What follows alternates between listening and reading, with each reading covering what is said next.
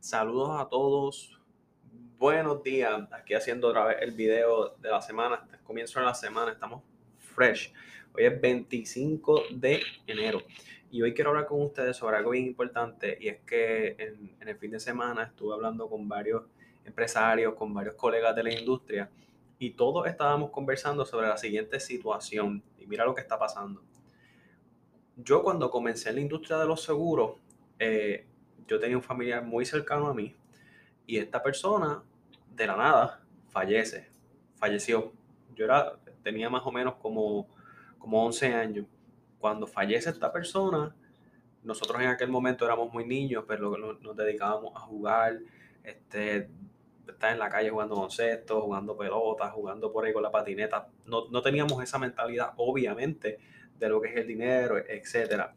Pero cuando muere esta persona, Ahí entonces literalmente comienzo a ver unos cambios económicos en la vida. Digo, contra, pero antes nosotros íbamos a comer todos los domingos a tal sitio. Ahora no estamos yendo a comer a ese lugar los domingos. Por ejemplo, teníamos unas facilidades diferentes, también fueron mermando. ¿Por qué?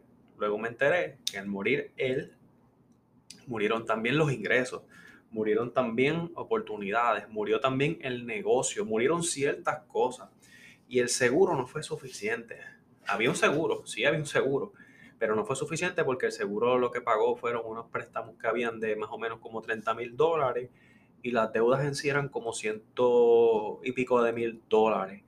Y eh, cuando yo, cuando yo fui entendiendo esto, ya que era muy niño, en aquel momento no entendía nada de eso, cuando fui entendiendo dije, contra, la verdad que, eh, especialmente cuando comencé en la industria a los 18 años, dije, wow, la verdad que nosotros tenemos un poder en nuestras manos de poder ofrecerle tranquilidad financiera a los clientes, le podemos transferir el riesgo por completo y más aún cuando se trata de dólares y centavos, porque padre de familia, madre de familia, al morir, mueren también su empleo, muere su ingreso, mueren las oportunidades, fallece todo. Entonces, cuando eh, estábamos hablando sobre esto, las estadísticas, es muy triste y lamentable que al sol de hoy todavía hay personas que no tienen literalmente ni un seguro de vida, tan siquiera, ni un seguro de vida. Alrededor de cada 10 personas, solamente 4 tienen seguro de vida, cuando debería ser todo el mundo. Muchas veces estos seguros de vida, eh, las personas piensan que es para, pues, cuando me muera dejarle algo a la familia y la, la realidad es que no.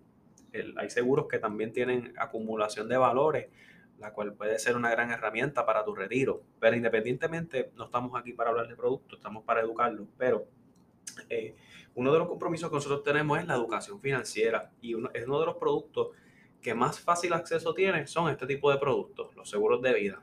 El seguro de vida, el propósito principal es el amor. O sea que si yo tengo una familia, lo primero que debo tener es un seguro de vida no importa si eres jovencito, no, no, te has casado, estás casado, eh, tienes también este, hijos, eh, hijos de padres, de, de, madres, padres diferentes. No importa la situación, debes tener un seguro de vida, porque eso es lo que trae paz mental para que puedas continuar tu legado en la vida. Esto es uno de los, de los productos que más, más este, auge tienen en Estados Unidos ahora mismo, desde que la pandemia acaba de comenzar. Para muchos la pandemia ha sido una desgracia, pero para otros ha sido una bendición, entre ellas muchas industrias se han beneficiado y ahora mismo tengo que admitir que a pesar de que eh, las estadísticas pues dan un poco de miedo, en efecto se está aumentando el interés por este, este tipo de productos, por su garantía, por la fortaleza financiera de la compañía. Y es como yo digo, oye, si tú pagas de celular 100 pesos, porque literalmente eso es lo que paga hoy día un celular, iPhone, pam, ¿cuánto pagas? 3 mil pesos lo que te sale el iPhone, 100 pesos mensuales por 3 años, ¿cuánto es? 3.600 dólares. Eso es lo que te sale el iPhone. Entonces, no tienes absolutamente nada para ti, no te pagas a ti mismo. Yo tengo de estos productos desde que comencé a trabajar y eh, la razón principal, lo obvio, es el seguro, que tengo ciertas deudas que cubrir en caso de que no esté, pero también, si no pasa nada en el camino, pues tengo unos fondos acumulados que me pueden suplementar mi ingreso cuando ya esté retirado por completo. Y esto se llama organización financiera, planificación financiera. Y una de las cosas que es bien importante es que nadie va a tomar esta decisión por ti. Esa es la realidad.